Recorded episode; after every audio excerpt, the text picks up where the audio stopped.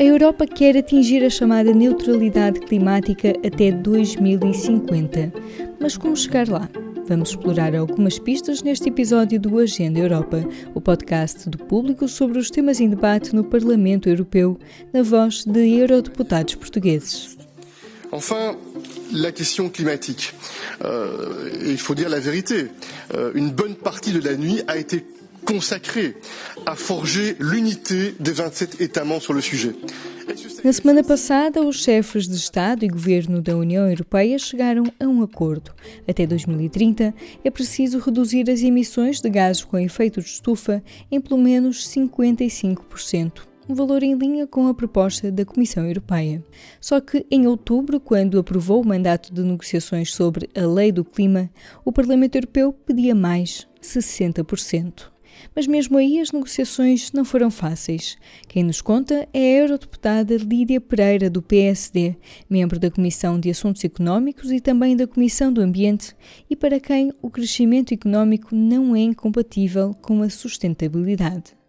Lídia Pereira, qual é a sua posição sobre as metas que a União Europeia quer inscrever na Lei do Clima? De facto, o Parlamento aprovou, numa primeira fase, uma redução das emissões da União para 2030 em 60%, em comparação com 1990. Sendo que agora o Conselho aprovou a redução de 55%.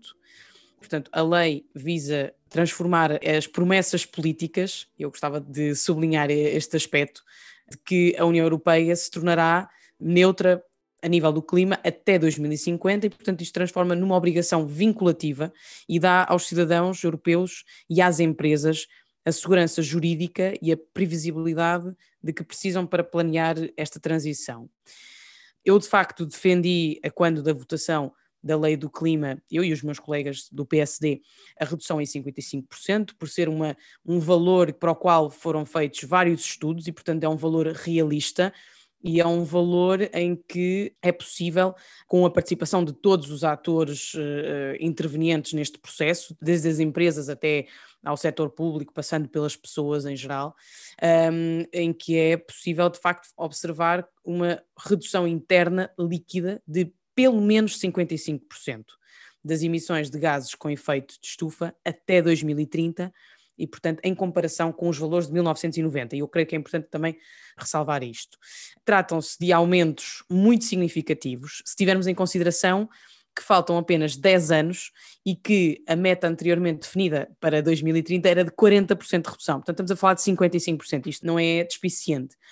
Eu gostava também, a propósito da questão das emissões, dizer que o mandato das instituições europeias e, em particular, do Parlamento e a Comissão tem sido fundamental para aumentar a ambição climática.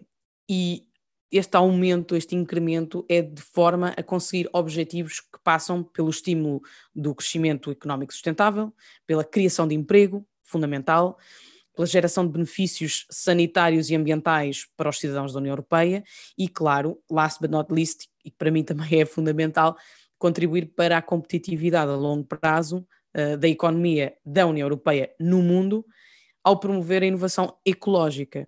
E, portanto, têm sido dados vários passos. Eu acho que é muito positivo e apesar de ter havido algumas vozes no início da pandemia que aventavam a possibilidade do ambiente passar para segundo plano, porque tem que haver aqui uma, uma resposta à economia, de facto a União Europeia mostrou que o ambiente continua a estar no topo das prioridades políticas e, portanto, o trabalho legislativo tem sido imenso, desde a Lei Europeia do Clima, passando até, eu vou dizer agora o palavrão, pela taxonomia, que é a legislação para o investimento sustentável, também ter aqui ocupado uma grande importância, e o plano de ação para a economia circular, a estratégia contra a desflorestação mundial provocada pela economia europeia, ou até mesmo a estratégia para a adaptação às alterações climáticas, que de resto sou uma das, uh, uma das relatoras.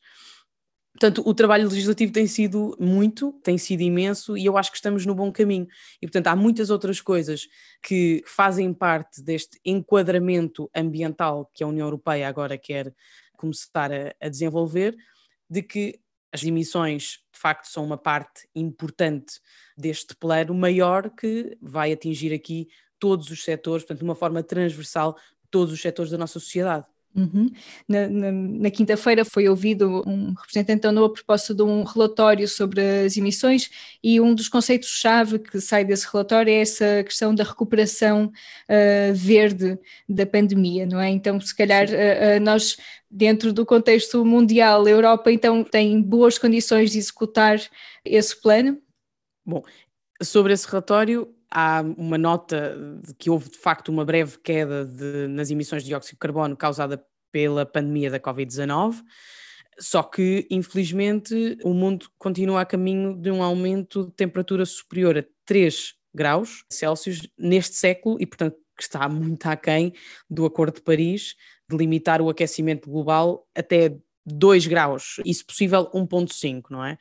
Enfim, a recuperação verde fala-se porque a economia está a sofrer danos muito importantes fruto da pandemia, mas como dizia há pouco, já havia interesse em transformar a economia antes do início da pandemia e o European Green Deal é disso exemplo e todos os outros instrumentos que têm sido adaptados para dar resposta a essa recuperação verde. Mas eu acho que era importante também sublinhar que Há muitas vezes uma narrativa conflituante entre o crescimento económico e as alterações climáticas e o ambiente. E para isso eu devo recordar que em 2019, e os dados foram conhecidos há poucos dias, as emissões da União Europeia reduziram-se em 3,7%, enquanto o PIB cresceu 1,5%.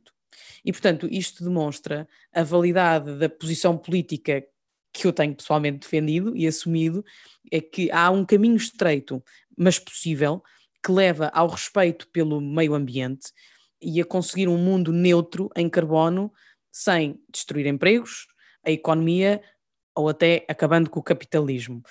Mas para isto precisamos do envolvimento de todos, precisamos da sensibilização de todos e por isso estou tão empenhada e tão entusiasmada com estes conceitos que vão surgindo da recuperação verde, da transição, da adaptação, porque é esse que é o grande desafio do nosso século, da nossa geração, mas que estamos ativamente a trabalhar para deixarmos um legado positivo uh, neste planeta. Tenho algum receio que não se consiga aquilo que Baden-Powell dizia, de nós temos que deixar o mundo um pouco melhor que encontramos, mas podemos trabalhar para esse grande objetivo e eu pelo menos estou motivada e entusiasmada para o atingir.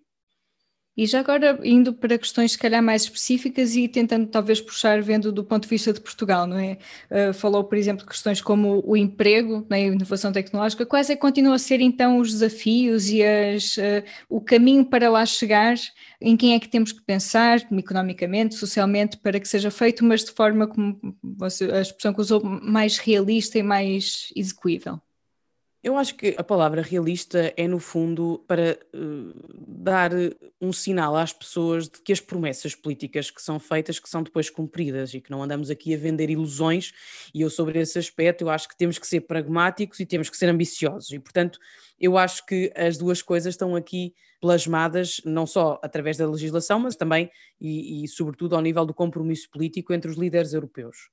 Eu acho que, em particular, para Portugal e isso também não é diferente nos outros países da União Europeia, há aqui instrumentos que têm sido adotados e, de resto, com a devida importância de mobilização, seja de financiamento público como de capital privado, e é importante também dar nota de que há aqui uma meta global de canalizar pelo menos 30% do montante total das despesas do quadro financeiro plurianual, portanto, do famoso MFF, e do Next Generation EU, portanto, do Programa de Recuperação, do Fundo de Recuperação, para a ação climática. São 30%.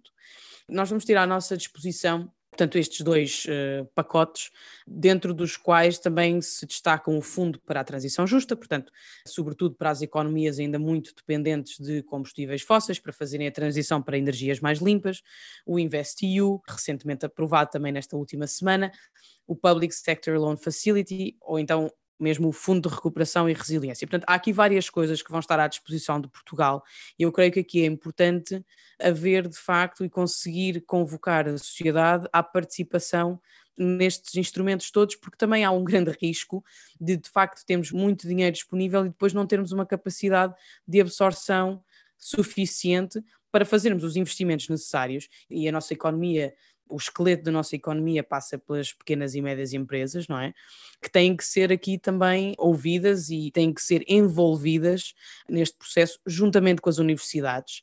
E eu creio que essa tem que ser a ambição portuguesa, ainda para mais tendo em conta que Portugal, e segundo vários relatórios que têm sido divulgados, será certamente um dos países europeus mais afetado pelas alterações climáticas.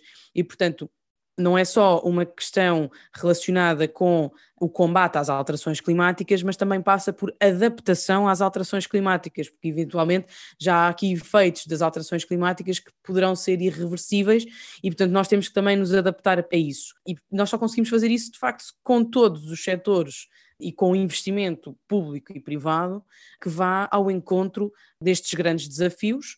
Mas eu creio que aqui a questão de um plano e do cumprimento desse plano para as próximas décadas. Portanto, isto não se consegue fazer do dia para a noite, mas tem que haver aqui um compromisso geral da sociedade portuguesa, intergeracional, porque nós estamos provavelmente a assistir às mudanças que vão marcar este século e vão marcar estas e as próximas gerações. E portanto eu diria que de facto essa capacidade de implementar uma estratégia que tenha em conta estas várias dimensões, ambiental, económica, de recuperação económica, sanitária, eh, de saúde, vão ser determinantes para o sucesso português neste desafio. Uhum.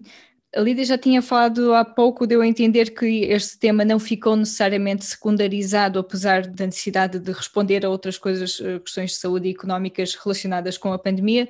Mas podia falar um pouco sobre como é que vocês sentem também que isto é valorizado ou não com os outros interlocutores que vão tendo quando se constrói não é, pareceres e, e relatórios e posições nesta matéria? Eu acho que a nossa dificuldade, e de resto não é uma dificuldade nova, é que nós temos que refletir as prioridades e os interesses de natureza diversa, isto é, são 27 Estados-membros, são 27 povos com histórias e com culturas específicas e que, portanto, também aqui na questão ambiental têm perspectivas, às vezes, algo divergentes. E, portanto, é preciso conciliar todas essas prioridades e interesses, sempre com o objetivo de conseguirmos chegar a um compromisso que vá ao encontro destes objetivos maiores que passam pelo compromisso da União Europeia em se manter líder no combate às alterações climáticas, como de resto tem sido um dos atores mais importantes nessa matéria, e o exemplo mais paradigmático disso mesmo é, foi o Acordo de Paris, alcançado também porque a União Europeia se empenhou de facto nessa matéria. Mas eu acho que talvez importante em matéria de produção legislativa e relativamente à percepção de que eventualmente as prioridades se deveriam ter alterado por causa da pandemia.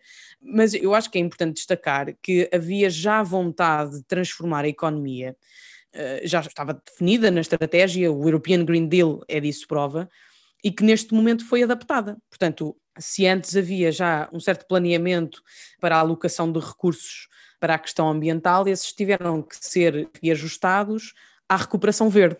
E, portanto, enfim, há aqui realidades políticas diferentes e há uma diferença entre, por exemplo, as economias do leste e as economias mais ocidentais em matéria ambiental.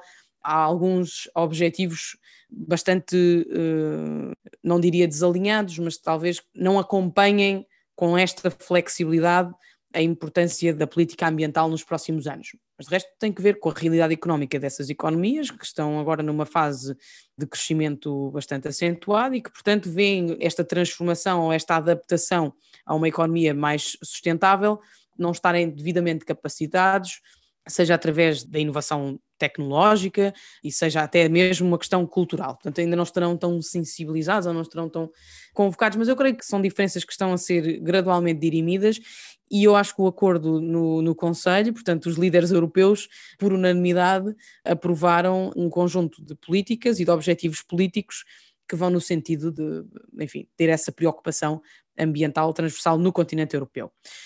Mas eu diria que, de facto, há essa dificuldade mas há cada vez mais um, e isso tem sido um dos grandes pilares no sucesso da manutenção destes temas no topo da agenda política, que é um apoio popular. Portanto, o apoio popular das gerações até mais novas relativamente à matéria ambiental, que não desmobilizou e que tem continuado a ser bastante eh, vocal na ambição eh, que tem da União Europeia em dar resposta a uma preocupação legítima que tem a ver com a sustentabilidade do nosso planeta, com o mundo em que nós vamos viver, o continente em que vamos habitar uh, nos próximos 20, 30, 40, 50 anos. É, no fundo, o legado que estas gerações mais novas querem deixar às gerações que estão por vir. E, portanto, eu estou muito satisfeita em estar a fazer parte desta transformação e em poder contribuir para a legislação uh, necessária para conseguirmos, de facto, esses, essa recuperação, essa transição verde que passa por investir em tecnologias uh, não prejudiciais para o ambiente, apoiar a inovação industrial. Nós não vamos conseguir mudar nada em matéria de emissões se não apostarmos numa inovação industrial na implantação de formas de transporte público e privadas mais limpas, mais baratas, eh, mais saudáveis, eh, na descarbonização do setor da energia, assegurar o aumento da eficiência energética dos edifícios, portanto, os planos que estão agora a ser, entretanto, implementados para a renovação do edificado, e também uma muito importante que é a cooperação com parceiros internacionais, no sentido de conseguirmos melhorar as normas ambientais globais porque de facto a União Europeia é uma migalhinha no contexto global de emissões de CO2 e, portanto, isto são tudo formas, são instrumentos para nós conseguirmos alcançar esse grande objetivo do planeta unido conseguir combater de facto as alterações climáticas de uma forma que passa por todos os setores da União Europeia. E eu eh, com isto termino eu acredito que a Europa, com as suas empresas, com a sua capacidade de investigação e desenvolvimento, de inovação, deve e vai liderar esta que é, como eu dizia há pouco, a, a grande transformação deste século. É este o voto de Lídia Pereira, eurodeputada eleita pelo Partido Social Democrata, que faz parte do grupo do Partido Popular Europeu. Viva! Este é o P24. Olá, este é o Poder Público. Sobre Carris. Este é o Vitamina P. Vamos lá? Já segue os podcasts do Público? Subscreva no iTunes, Spotify ou na sua aplicação para podcasts.